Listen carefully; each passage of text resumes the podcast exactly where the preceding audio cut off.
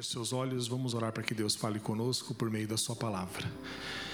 Senhor, nós oramos e nos colocamos diante de Ti como o Seu povo, aquele que foi transformado pelo poder redentor do Teu Filho e que é a habitação do Seu Santo Espírito. Então nós oramos para que por meio dele nós compreendamos, Pai, a Sua palavra, aquilo que o Senhor tem para nós, que a Sua palavra possa ser um bálsamo para as nossas vidas, fonte de consolo, fonte de contentamento, e para isso, os nossos corações devem estar abertos, nossos ouvidos atentos para ouvir o que o Senhor tem a dizer a nós. Por isso nós oramos que o Senhor abra os nossos ouvidos, que o Senhor prepare o nosso coração e que a Sua palavra possa chegar a nós do modo como o Senhor já tem predeterminado.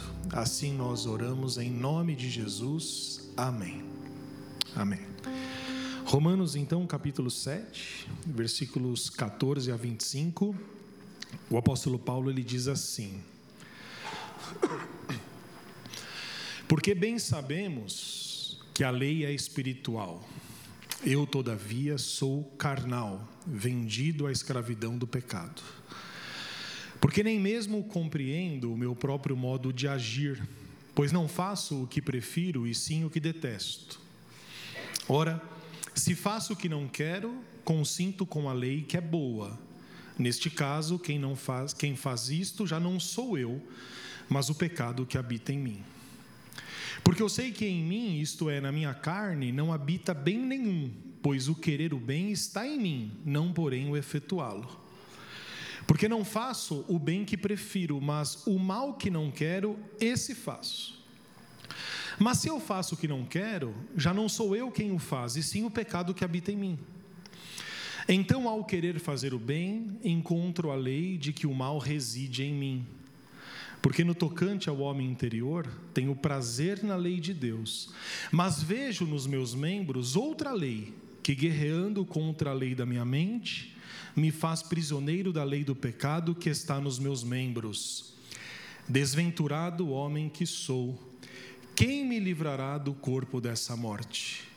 Graças a Deus por Jesus Cristo, nosso Senhor, de maneira que eu, de mim mesmo com a mente, sou escravo da lei de Deus, mas segundo a carne, da lei do pecado. Amém. Eu acredito que você já deve ter se deparado com esse texto. A carta aos Romanos é uma carta obrigatória para todos nós que quisermos entender acerca de doutrina e de vida cristã. É uma carta que o apóstolo Paulo escreve para fundamentar aquilo que nós cremos e aquilo que a igreja é, deve ter como prioridades e como doutrina mesmo, não? Mas de fato, o apóstolo Paulo ele muitas vezes escreve e se expressa de um modo, ah, como que eu posso dizer, um pouco complicado, não é? O próprio apóstolo Pedro, seus irmãos forem observar na sua carta, ele diz assim: é, Paulo escreve de um modo que às vezes a gente não entende. Ou seja, então é necessário, às vezes, nos escritos de Paulo, a gente entender o modo pelo qual ele, como ele fala, né, e aquilo que ele está querendo dizer a partir de um certo contexto. Se os irmãos percebem, na leitura desse texto, o apóstolo Paulo ele traz aqui para nós um dilema. O que é um dilema? Um dilema é uma dúvida acerca do que fazer. Já esteve diante de um dilema? Então você está vivenciando uma situação. Eu faço o quê? Eu vou para esse lado ou vou para o outro? Mas um dilema não é uma coisa simples de resolver. Não é uma dúvida se você quer sorvete de morango ou de creme. Um dilema, ele traz consequências. E um dilema, ele traz vantagens e desvantagens, de acordo com a escolha que você vai fazer. Ora, se uma escolha só me traz vantagens e a outra só me traz desvantagens, está resolvido, não está? Eu sigo uma. Mas um dilema é uma espécie de crise existencial que nós temos, que a gente fica numa dúvida do que fazer. E é essa dúvida, esse dilema que o apóstolo Paulo traz nessa parte da epístola aos Romanos. Um dilema que ele está vivenciando, mas um dilema que é a experiência de qualquer cristão sobre a face da terra. Existe uma definição de um pastor, de um grande teólogo chamado A.W. Pink, acho que é Arthur W. Pink, e ele fala assim: veja se você concorda com essa definição. Quanto mais uma pessoa se achega a Cristo, mais ela descobrirá as corrupções da sua velha natureza. Vou falar de novo. Quanto mais uma pessoa se aproxima de Cristo, mais claro fica para ela o quanto a sua natureza é corrompida. Mas, ao mesmo tempo, Quanto mais alguém se aproxima de Cristo, mais ardentemente desejará, desejará ser liberto dessa natureza. Deu para entender isso? Então, o dilema que o apóstolo Paulo traz, ele está no texto que nós lemos, ou seja, é um dilema que é vivido por mim e por você. É um dilema que o apóstolo Paulo vivenciou. É um dilema que qualquer cristão de qualquer época vai vivenciar, que é o seguinte: aquilo que eu sei, aquilo que eu quero fazer, aquilo que eu sei o que é bom para mim, eu não faço. E aquilo que me prejudica, aquilo que me afasta de Deus, aquilo que eu não desejo fazer, isso eu faço. Esse é o dilema. Ou seja, Paulo está falando sobre cristãos que verdadeiramente estão em Cristo, que são livres de qualquer condenação, porque no capítulo 8, depois eu convido os irmãos a lerem, ele começa com o seguinte texto: Quem intentará acusação contra os escolhidos de Deus? É Deus quem os justifica. Então, Paulo está falando aqui acerca de cristãos que estão em Cristo, que estão livres de condenação, mas ao mesmo tempo vivenciam a incapacidade de cumprir perfeitamente a lei. Vivenciam essa tristeza de contrariar a vontade de Deus, vivenciam esses dilemas diários de saber o que tem que fazer, mas fazer o contrário. Então, se você, nessa manhã, está se identificando com isso, você é um cristão mesmo, um cristão verdadeiro. Ou seja, alguém que está em Cristo, mas ao mesmo tempo ainda tem a habitação do pecado. E eu vou explicar o que isso significa. A habitação do pecado não significa que nós somos escravos do pecado mas significa que, de algum modo, infelizmente, até a volta de Cristo, ou até nós nos encontrarmos com Cristo, a gente vai ter essa luta que Paulo denomina a luta da carne contra o espírito. Ou seja, ao mesmo tempo que eu sou habitação do Espírito de Deus, eu ainda sofro a influência do pecado. Amém até aqui? Então o apóstolo Paulo, ele descreve, como eu falei aqui para os irmãos nesse texto, eu queria que os irmãos deixassem aberto aí, a sua própria experiência, provavelmente. E a experiência do apóstolo é qual? Bom, em primeiro lugar, quem era o apóstolo Paulo? Ele era um homem que foi salvo por Cristo. Ele teve uma vida passada. Na sua vida passada, o apóstolo Paulo, ele desprezava Cristo, ele perseguia os cristãos. O apóstolo Paulo, apesar de ser zeloso pela lei, ou seja, tentar fazer tudo certinho, ter uma vida moralmente correta, o apóstolo Paulo ele era incapaz de se sentir perdoado e próximo de Deus. Ou seja, o apóstolo Paulo, ele era um descrente que virou crente, ou seja, foi salvo por Cristo. E sendo salvo por Cristo, o apóstolo Paulo ele tem uma consciência e ele escreve isso no texto. Ele diz assim: "A lei de Deus, ela é espiritual". E a lei de Deus, segundo Paulo, indica a vontade de Deus para as nossas vidas por meio da atuação do Espírito de Deus. Ou seja, o apóstolo Paulo ele é alguém que foi salvo por Cristo, que tem a consciência de que a lei é boa e é espiritual e que ela é a vontade de Deus para nós. Em segundo lugar, o apóstolo Paulo é alguém que foi salvo, como eu disse, e foi regenerado por Cristo. Então é alguém que não vê a lei de Deus como um peso. Tá dando para entender isso? Ele tem prazer na lei de Deus, porque ele diz: a lei de Deus está na minha mente e eu gostaria de cumpri-la e eu tenho desejo de cumpri-la. Então, como diz o, o, o, como diz Davi, eu tenho lei, eu tenho prazer na lei de Deus e na lei de Deus eu medito de dia e de noite. O apóstolo Paulo ele é um crente que observa a lei de Deus, tem prazer nessa lei e tem um grande desejo de cumpri-la perfeitamente. Não sei se você é assim como Paulo, mas eu sou. E nós somos assim, temos a consciência de que a lei é espiritual, de que a lei de Deus nos revela a vontade dele, e por isso eu tenho o desejo de cumpri-la. Porém, eu tenho em mim, e você deve ter em você, a não ser que você já seja um santo ou uma santa, a gente tem uma incapacidade, às vezes quase que completa, como Paulo diz, de fazer aquilo que eu devo fazer. Então, o apóstolo Paulo também diz nesse texto que a lei de Deus, que está na mente dele, que é espiritual, produz em nós a convicção do pecado. Então, como eu sei que eu sou pecador? O apóstolo Paulo fala um aspecto interessante. Ele fala assim: se não houvesse a lei de Deus, eu não saberia que eu era um pecador. Observa o aspecto negativo da lei de Deus que o apóstolo Paulo fala aqui. Negativo no sentido de dizer assim: sem lei não há transgressão. Você já teve essa experiência de fazer algo proibido sem saber que era proibido? Você não pode ser punido por isso. A gente lida isso com educação de filhos, não é? De crianças. Então, assim, uma criança vai e faz algo errado. Você tem um desejo de fazer o que com ela? De educá-la, né? Até parece.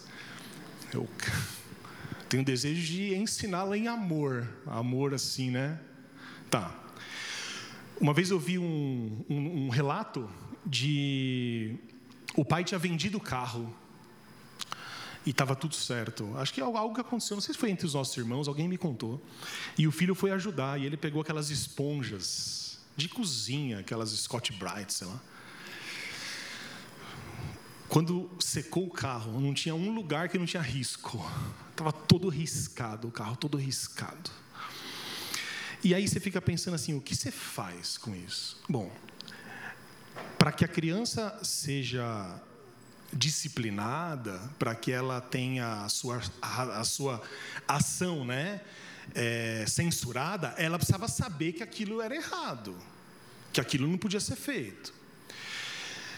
E aí você engole a raiva e você explica. Na segunda vez, aí o couro come, não é? Se ela fizer de novo, o que você vai fazer? Então o apóstolo Paulo ele fala isso. Paulo fala assim: eu vivia ignorante em relação à lei de Deus, mas no momento em que eu conheço a lei de Deus, o meu pecado é evidenciado. Então a lei de Deus, ela traz um peso que é o peso da convicção e da ciência e do conhecimento do pecado.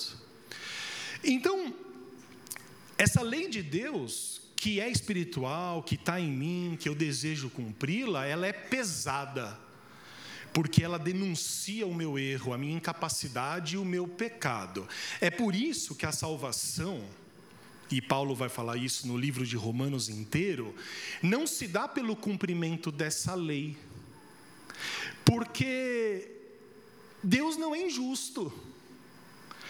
Deus não pode exigir de nós aquilo que nós não podemos fazer. Deus exige de nós o que nós podemos fazer. E o que nós podemos fazer é crer em Jesus Cristo, que foi aquele que veio e cumpriu toda a lei. E quando Cristo cumpre a lei, ele faz isso no meu lugar. Quando Cristo morre, ele morre no meu lugar. E quando eu creio nele, eu estou desobrigado de seguir essa lei, porque a salvação é pela graça, e não por obras, e não pelo cumprimento da lei. Então o apóstolo diz assim: a salvação que se dá na minha vida por meio de Jesus, ela me desobriga a cumprir a lei para ser salvo. Tá dando, eu estou ficando claro assim? Porém, ela não me desobriga de cumprir essa lei para seguir a vontade de Deus. Ou seja, quando eu sigo a vontade de Deus e eu cumpro a sua lei, eu não faço no sentido de ganhar uma recompensa, de ser salvo, porque isso é impossível. Mas depois de ser salvo pela graça de Deus, esse desejo de cumprir a sua lei, ele aumenta em mim. Não porque eu vou ser salvo pelo cumprimento, mas porque eu fui salvo e eu quero de algum modo agradecer e de algum modo eu quero uh, cumprir aquilo que Deus tem para mim. Então, o apóstolo Paulo ele vai falar a respeito desse aspecto. E aí Paulo chega, e eu queria que os irmãos olhassem comigo aí no versículo 22. E quando ele escreve a partir do versículo 22, eu acredito que fica claro, de algum modo, que mesmo salvos e redimidos por Cristo, ainda residem em nós duas forças opostas que Paulo chama de carne e espírito. Dá uma olhada no que está escrito no versículo 22. Porque no tocante ao homem interior, tenho prazer na lei de Deus, mas vejo no meu corpo, ou seja, nos meus membros, outra lei, que guerreando contra a lei da minha mente, me faz prisioneiro da lei do pecado que está nos meus membros. Paulo está dizendo aqui o seguinte: no meu homem interior, eu tenho prazer na lei de Deus. Então eu penso na lei de Deus, eu medito, eu leio a Bíblia, eu canto, eu me emociono. Porém, quando eu olho para o restante de mim, que ele denomina como corpo, como vontade humana, como afetos, o que, que ele vê? Ele vê algo que guerreia contra essa lei de Deus. Então é como se fosse aquela brincadeira de corda lá que as crianças fazem, que eu esqueci o nome que puxa um para o lado do outro. Qual que é o nome? Cabo de guerra. É um cabo de guerra, é isso que Paulo está dizendo. Ou seja, Paulo fala assim: quando eu olho para mim mesmo, eu tenho prazer na lei de Deus, mas quando eu olho para os meus membros, para o meu corpo, ah, essa lei ela perde força porque existe uma outra lei que está guerreando, que está num cabo de guerra. E o que, que eu faço? Então, Paulo faz essa confissão. E eu acho que é interessante, importante para nós como aprendizado, fazer essa confissão a Deus. A gente às vezes vive num, num plano é, evangélico assim de superioridade, né? De falta de, de, de humildade, em primeiro lugar, e de falta de uma dose de realidade. Então, às vezes, a gente vê praticamente assim, super crentes. Aí a pessoa tem vergonha de dizer que passa por dilemas. Aí a pessoa tem vergonha de dizer numa oração aos irmãos e até a Deus que a fé precisa ser fortalecida, que ela está meio fraca.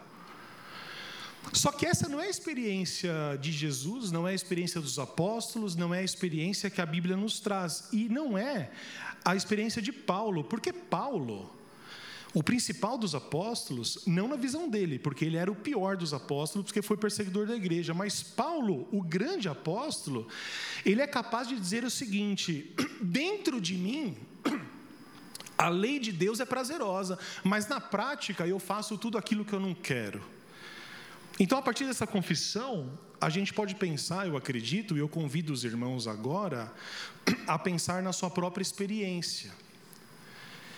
Alguns aqui, e eu conheço bem e tal, são, são crentes já, eu brinco e falo crente velho, né? Mancada, fala assim, né? Crentes experientes, outros nem tanto. Todos nós temos uma caminhada cristã. Alguns chegaram aqui de outras igrejas, outros irmãos se converteram e se batizaram aqui. Nós somos um grupo bem amplo e heterogêneo, diferente mesmo. E isso é muito bom, porque é nessa diversidade que a gente vai meio que se completando, né? A diversidade ela não exclui, não, mas ela faz com que a gente se complete. A pessoa se todo mundo fosse igual, do mesmo jeito. Já pensou chato igual você? Ah, você não ia nem se suportar. Não sei se se você já chegou nessa situação, eu já.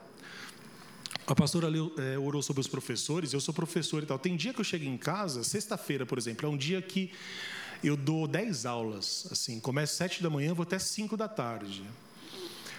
E eu não aguento nem me ouvir, nem a minha voz eu aguento ouvir. Eu entro no carro, nem o rádio eu ligo. Eu só quero um silêncio. Dura 20 minutos, porque as crianças estão em casa.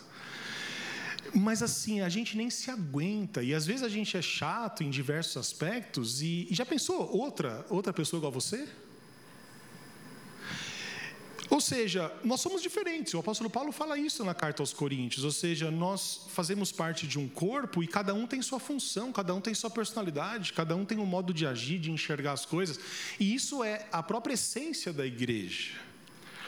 Então, a nossa experiência é assim. Preste atenção, vê se você concorda. Como crentes, nós compreendemos e aceitamos a lei do Senhor e dizemos assim: a lei do Senhor é boa. Amém? É isso que Paulo fala, é isso que nós pensamos. E no nosso íntimo, nós carregamos como crentes o desejo de cumprir essa lei completamente. Você não quer cumprir mais ou menos, você quer fazer tudo certo, não é? Então você vai à igreja, você ora, você lê a Bíblia, porque você tem um objetivo, que é o objetivo de agradar a Deus, de cumprir aquilo que Deus exige. Mas, ao mesmo tempo, que você sinceramente deseja fazer isso, que você é um crente verdadeiro, parece haver, veja se eu tenho razão, uma força que ainda habita em mim, que ainda habita em você, que Paulo chama de poder do pecado. E essa força, ela insiste em aparecer, insiste em ficar. E quando parece que ela está vencida, é aí que ela reaparece, que a gente chama no jargão evangélico do velho homem. Uma vez eu fui no acampamento, espiritual demais, vigília a noite toda, de manhã todo mundo com sono, acabado, porque não faz a gestão do tempo e quer orar de madrugada. Bom, cada um é cada um, né? Mas de manhã tem que estar acordado, mas ninguém estava acordado. Uma benção, almoço e tal. Aí foi para o futebol. Aí o velho homem aparece né, no futebol. Toda aquela espiritualidade vai embora quando a bola rola. Então o que, que acontece? Esse velho homem que está em mim, ele insiste em aparecer. Ele aparece aonde? Ele aparece no trânsito, ele aparece na falta de paciência, ele aparece quando as coisas não estão indo bem, quando as coisas não estão do jeito que eu quero. Esse velho homem aparece quando eu estou sozinho nos meus pensamentos, quando eu dou lugar às tentações. Esse velho homem, ele aparece mais do que a gente gostaria, constantemente. E aí Paulo vai dizer o seguinte: eu tenho prazer na lei de Deus, eu procuro cumprir tudo, mas esse homem da velha natureza, é, é, que aparece, aparece para lembrar o quão miserável eu sou. Ou seja, nós amamos a lei de Deus, nós nos regozijamos, não é, nos seus mandamentos, mas existe esse poder do pecado, essa inclinação que faz a gente fazer e pensar o que não deve e que permanece e que por mais que eu me esforce, ela não sai. Você não precisa levantar a mão para falar que essa é a sua experiência, mas eu acredito que essa pode ser a sua experiência. Na experiência de Paulo, o versículo 15, e eu queria que os irmãos lessem comigo, mostra essa condição. Olha que Paulo diz quando essas coisas acontecem porque nem mesmo eu compreendo o meu próprio modo de agir, pois não faço o que prefiro, e sim o que detesto.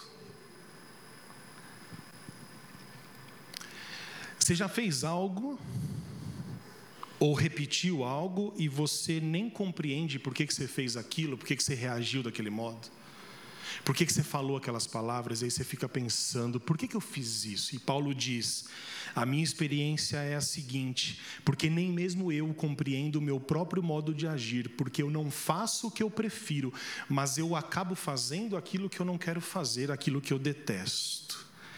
Esse texto mostra, meus irmãos, que Paulo, ele não podia explicar o modo, muitas vezes, como ele agia, o que ele pensava, o que ele fazia, Assim como talvez você não consiga explicar isso, nem às pessoas, nem a Deus e nem a você mesmo. Às vezes o que se passa com você em certas ocasiões o que se passa comigo, a gente não consegue explicar. E Paulo vai dizer o seguinte: existe um conflito real e um conflito perturbador entre a graça de Deus que nós recebemos e as forças do pecado que nós vivenciamos. E aí ele diz no versículo 20, acompanhe comigo. Mas se eu faço o que não quero, já não sou eu quem o faz, e sim o pecado que habita em mim.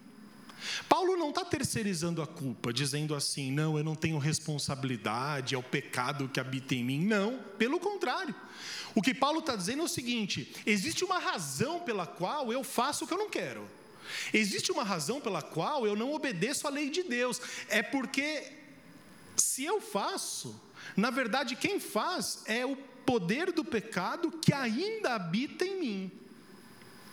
E é por isso que no meio da luta, quando nós pecamos, quando nós nos afastamos de Deus, quando caímos num pecado que julgávamos já estar superado, ou seja, quando olhamos para nós mesmos e a gente enxerga muito longe daquilo que a gente queria ser, é, muito longe do lugar que a gente gostaria de estar, a gente pode fazer as nossas declarações como a declaração de Paulo, e aí ele fala isso no versículo 24, acompanhe comigo. Paulo diz assim: Desventurado homem que sou. Em outras versões, talvez na corrigida, miserável homem que sou. E aí depois ele faz uma pergunta: quem me livrará do corpo dessa morte? É interessante esse, essa pergunta de Paulo, porque a gente tem que fugir um pouco, presta atenção que isso é importante, de uma tradição cristã de que a alma é boa e o corpo é mau. Isso é chamado de uma visão dualista, que é mais uma visão platônica do que cristã. Não vou dar uma de professor chato, mas só para entender Platão, um filósofo grego antigo, ele teve uma influência muito grande sobre Agostinho, que foi um grande teólogo do século IV. E Platão, se os irmãos se lembram da escola e valorizem os professores, hein? Platão ele dividia o mundo em dois. Lembram disso? Mundo sensível e mundo inteligível. Você pode falar mundo das sombras e mundo das ideias. Se você não lembrou ainda, lembra lá do mito da caverna do Platão que tem essa explicação. O que, que Platão ele faz na filosofia grega? Ele faz uma divisão entre alma e corpo. Então, a alma é aquela que a, alcança o conhecimento, a alma é a nossa mente. E o corpo é aquele que impede a gente de alcançar esse conhecimento. O corpo ele é o, o depósito das paixões e tudo mais. Essa visão, ela passa para o cristianismo, né? E de algum modo ela é, é, o apóstolo Paulo é, é, é herdeiro dessa tradição. Mas é interessante pensar no seguinte: o corpo, ele é criação de Deus, assim como a alma. E me parece, se você se lembra bem em Gênesis, que depois de criar tudo e as coisas que, ele, que Deus criava, o que, que a Trindade conversava? Ah, dizia assim: olha, o que nós criamos é bom. Bom. Viu Deus que isso era bom. Então, essa ideia de que o corpo é mau e a alma é boa é uma ideia equivocada do ponto de vista bíblico. Por isso que quando Paulo fala assim, quem me livrará do corpo dessa morte, existe uma versão da NVT, que é a nova versão transformadora, que pergunta assim: quem me libertará desse corpo mortal dominado pelo pecado? Ou seja, porque haverá um dia em que esse corpo mortal que me aprisiona, esse corpo mortal que me leva às paixões, ele vai ser superado pelo, por aquilo que é incorruptível. Então, Paulo ele vai dizer o seguinte: a minha mente me aproxima de Deus, mas o meu corpo não é o corpo físico, são os meus desejos, são as minhas vontades, são as tentações, é isso que é corpo. Isso me afasta de Deus. E aí Paulo pergunta assim: quem me livrará um dia desse corpo, dessa vontade, desse desejo, para que eu possa ter a minha alma juntada a Deus? Então, essa é a pergunta que todos nós fazemos. Até quando, Senhor? Não é assim que a gente faz? Até quando? Até quando eu vou lutar contra esse pecado? Até quando eu não vou conseguir largar esse vício? Até quando eu ainda vou me exasperar numa discussão? Até quando eu vou perder o controle? Até quando ah, eu não vou ser aquele cristão que eu quero ser? E, e esse é o dilema que a gente tem, e é isso que Paulo fala, porque quando ele olha a própria condição, ele diz assim: miserável homem que sou. Quem me livrará do corpo dessa morte? Ou seja, quem me libertará dessas minhas vontades, dos meus pecados? E aí a gente lê essa pergunta e parece que Paulo está desesperado, não é? Porque pensa comigo, você olha para você mesmo, e Paulo está fazendo esse exercício, olhando para si, e ele vê essa luta, ele vê pecado, ele vê tentação, e ele diz assim ao Senhor: Miserável homem que sou, só que quando ele pergunta quem me livrará do corpo dessa morte, não é uma pergunta desesperada. Assim como o desespero, que é a falta de esperança completa, não deve fazer parte das nossas experiências. Porque o apóstolo Paulo, apesar da consciência do erro, do pecado, desse, desse cabo de guerra, que às vezes ele está bem, às vezes ele não está, às vezes ele faz a lei de Deus, às vezes ele descumpre, é, isso não tem que me levar ao desespero, mas tem que me levar, me levar a Cristo. E olha só que Paulo responde no versículo 25, ele mesmo dá a resposta: graças a Deus por Jesus Cristo. E aí eu posso completar dizendo, numa outra versão, graças a Deus por Jesus Cristo, quer dizer, essa mesma versão faz isso, nosso Senhor. Ou seja, desventurado, miserável homem que sou, miserável mulher que sou, aquilo que eu quero fazer eu não faço e faço o que eu detesto. Como que a minha vida pode ser uma vida digna diante de Deus? Eu sou miserável. E aí Paulo responde: Mas graças a Deus, porque existe um Senhor, Jesus Cristo, que se fez homem, que morreu, que ressuscitou e que pagou o preço pelo meu estado de decadência, pelo meu estado de pecado, e hoje eu posso ter uma vida nova. É como se Paulo aqui ele acabasse o autoexame, muito duro por sinal, e dissesse a si mesmo assim: quando eu olho para mim, quando eu investigo o meu coração e o meu proceder, vejo o quão longe estou de Deus.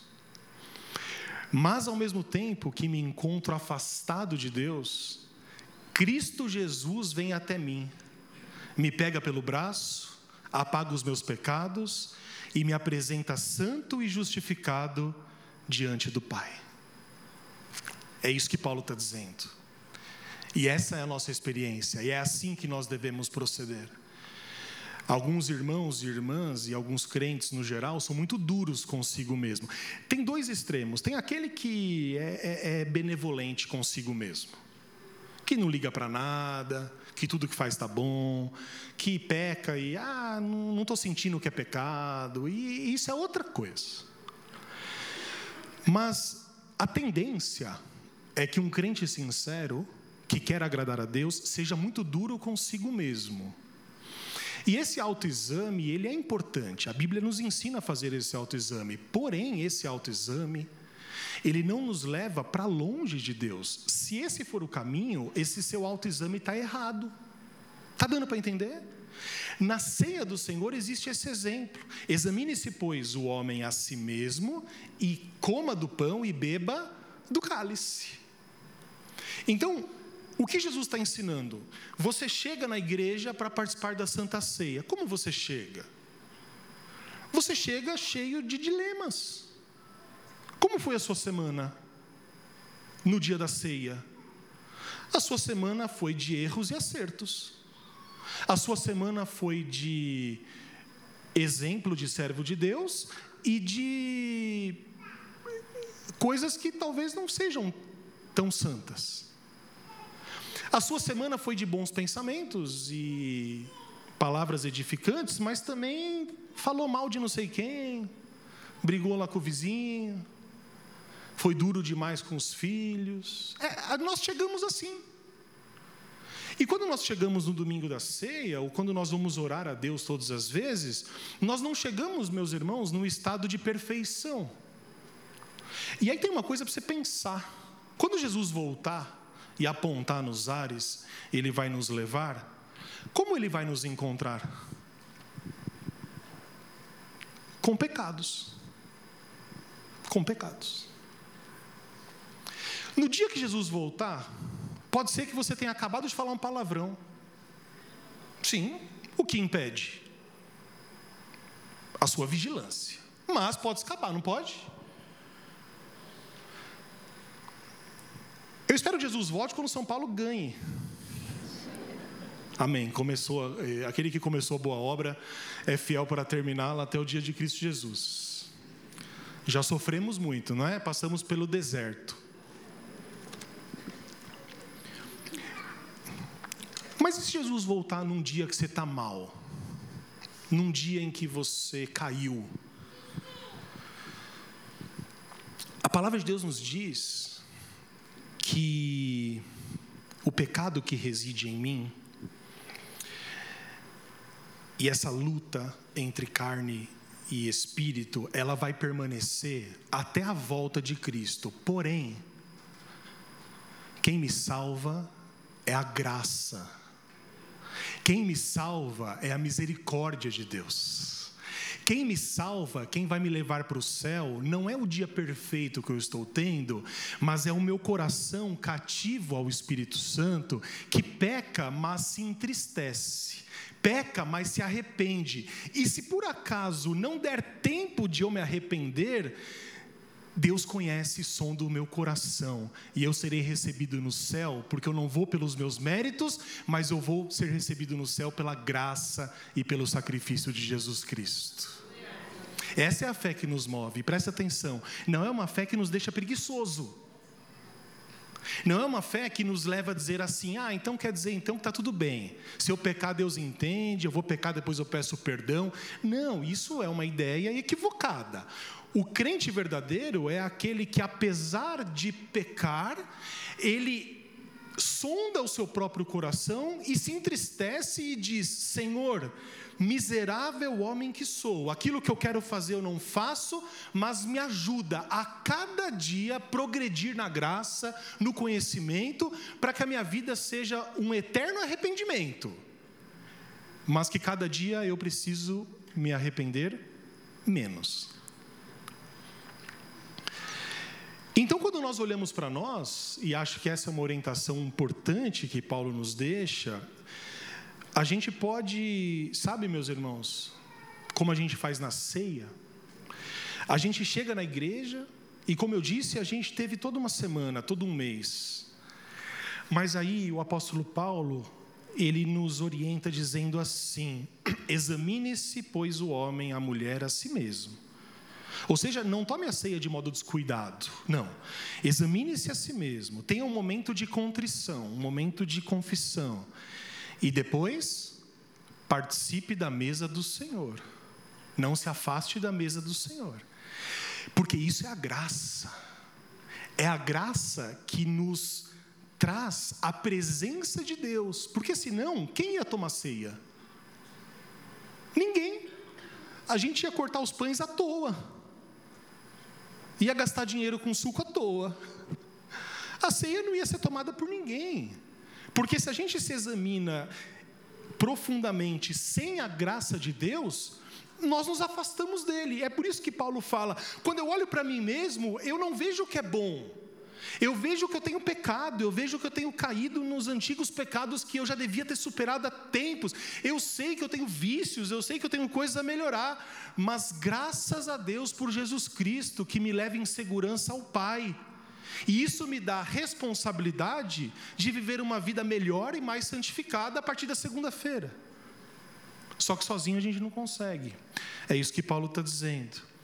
Então, quando Paulo ele fala sobre si, e eu queria que você pensasse se essa é a sua experiência. Paulo fala assim: quando eu faço uma retrospectiva desse ano, por exemplo, eu vejo todos os caminhos errados que eu percorri, e eles foram muitos. Porém, as misericórdias de Deus têm sido maiores do que todos os pecados que eu cometi, e a sua graça tem me levantado do lamaçal e o Espírito de Deus tem me feito caminhar em vitória e santidade. Esse é o convite que Paulo nos faz nessa manhã. Por isso que ele declara assim, meus irmãos, graças a Deus por Jesus Cristo, nosso Senhor.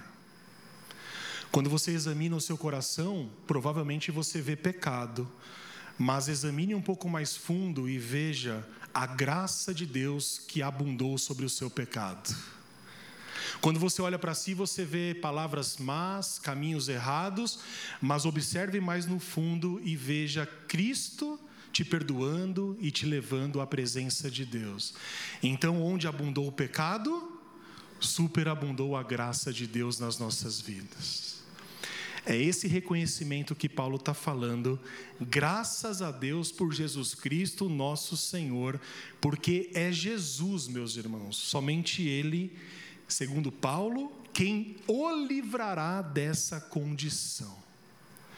É por meio da morte de Jesus que hoje nós temos uma vida nova e uma vida abundante. Mas também é por meio da sua volta, da sua futura vinda, que esse corpo mortal será revestido de imortalidade. É por meio da volta de Jesus que a nossa imperfeição se transformará em perfeição. E assim nessa manhã, eu acredito que nós podemos mais uma vez entregar a nossa vida a Deus no sentido de dizer: Senhor, quantas vezes eu nem compreendo o meu modo de agir? Quantas vezes eu faço o que detesto e aquilo que eu quero eu não consigo fazer? E aí você pode dizer a Deus assim: por isso, mais uma vez hoje, eu recorro a Cristo, nosso Senhor. Está disposto a fazer isso? Feche seus olhos e ore comigo nesse sentido.